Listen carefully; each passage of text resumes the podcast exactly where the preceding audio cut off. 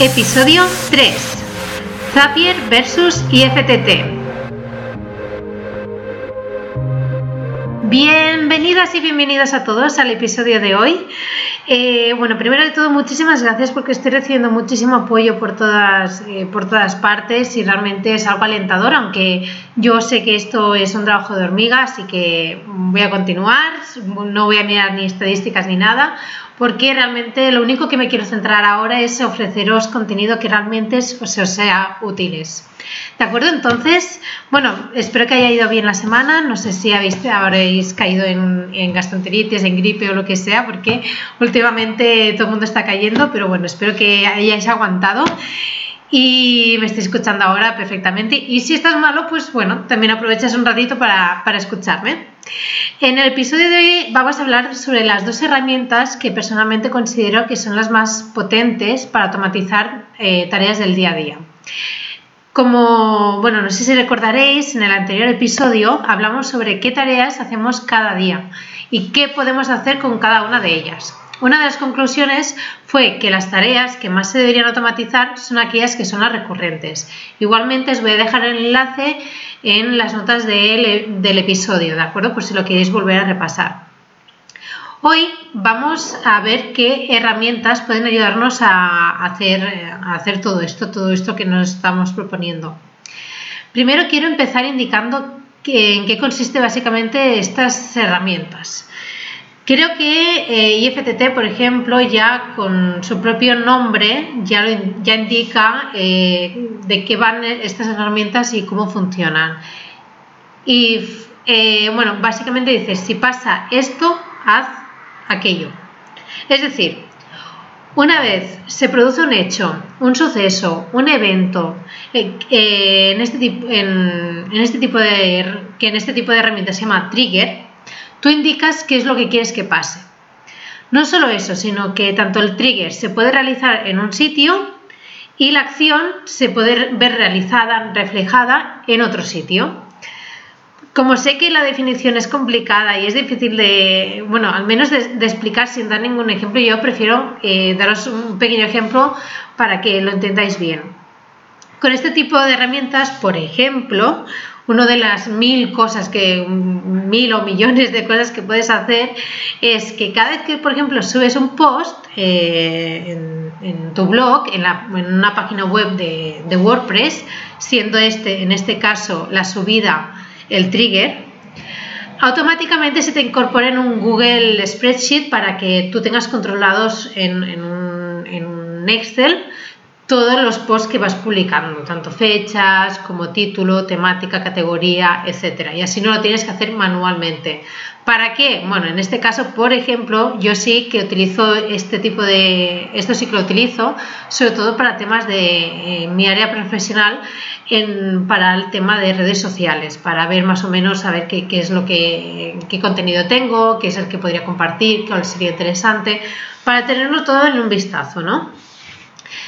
Eh, lo que sí que no voy a hacer va a ser entrar en la, tecnología en la que se basan estas, eh, herramientas que se llaman APIs, eh, porque mm, creo que no es necesario y me gustaría sobre todo basarme en la parte práctica. Una vez tenemos claro qué es lo que nos permiten hacer este tipo de herramientas, pues ya podemos empezar a trastear. Voy a empezar con la herramienta IFTT. Esta plataforma te permite utilizar lo que ellos llaman recetas está muy enfocado a tareas personales y lo más importante, su aplicación para smartphone. Es súper sencilla de utilizar, incluso ya tienen muchísimas recetas predeterminadas que te pueden ayudar con acciones diarias, incluso no tienes ni que pensar, a veces vas mirando con, la aplicación y dices, ah, mira, esta sí que, sí que me interesa, sí, para mí sí que, que es útil. Pero bueno, como, como siempre es mejor hablar con ejemplos, ¿no? Una de las cosas que, que una de las ventajas que también tenga que sea sencilla y a la vez esté en un smartphone es, por ejemplo, que puedes, mm, por decir algo, ¿eh? ¿eh? puedes determinar que cuando llegues a casa automáticamente se te active el, wifi. En el caso de, Zapier nos encontramos con una herramienta mucho más enfocada a nivel empresa y el ámbito profesional. Actualmente puede conectar más de mil aplicaciones y esto no para de crecer. Si estáis suscritos a su newsletter, iréis recibiendo eh, semana a semana mm, novedades, eh, nuevas integraciones, etcétera. Su ritmo de actualizaciones y de novedades es casi vertiginoso realmente. Así que para mí el principal problema que le veo a, Zapier, por ejemplo, en este caso, tanto eh, versus IFTT y para mí es mucho más completo, pero sí que es verdad que eh, puede agobiar al principio, porque hay tantas opciones y tantas cosas que puedes hacer que como que ves demasiado y no sabes por dónde empezar. Entonces, ¿qué podemos hacer con esta poderosa herramienta? Hay tantas opciones que, bueno, como os he dicho, que es, es, uno de los motivos por los cuales he dicho que he hecho el episodio anterior, que sé que era muy teórico, sé que no, no llegamos a automatizar nada ni nada, pero creo que nos ayuda muy bien a al menos tener una lista inicial principal con las tareas que queremos automatizar. Y con eso es mucho más sencillo llevarlo a la práctica Zapier. Es decir, que si queremos que un correo electrónico se guarde en una carpeta de Drive según el, destinatario, por ejemplo, porque cada mañana es lo que tú haces, cada mañana vas clasificando, etcétera, pues ya lo tienes claro, ya sabes que eh, por un lado quieres eh, sincronizar lo que es Gmail y por otro lado lo que, que quieres sincronizar Drive. Entonces es todo muchísimo más fácil. Es por eso que yo recomiendo primero empezar por qué tareas, bueno, tener ya un listado de tareas que crees que puedes eh, automatizar y luego ya ir trasteando. Eh, hay muchísimos ejemplos. Además, a diferencia de FTT, como he comentado, puedes crear automatizaciones mucho más complejas. Con esto me refiero que no solo se queda en si pasa esto, esto, haz aquello con Zapier, aparte de poder hacer lo mismo, obviamente sí que tiene esa parte muy básica, se pueden añadir filtros. Es decir, puedes decir, si pasa esto solo en caso de X, haz aquello. Además, se pueden añadir condicionales, que esto lo complica muchísimo más. Puedes decidir eh, que si pasa esto, si en cierta condición, que haga una acción u otra, según la tipología, según el evento, según, bueno, dependiendo de lo, de lo que estemos, eh, en lo que estemos trabajando en ese momento.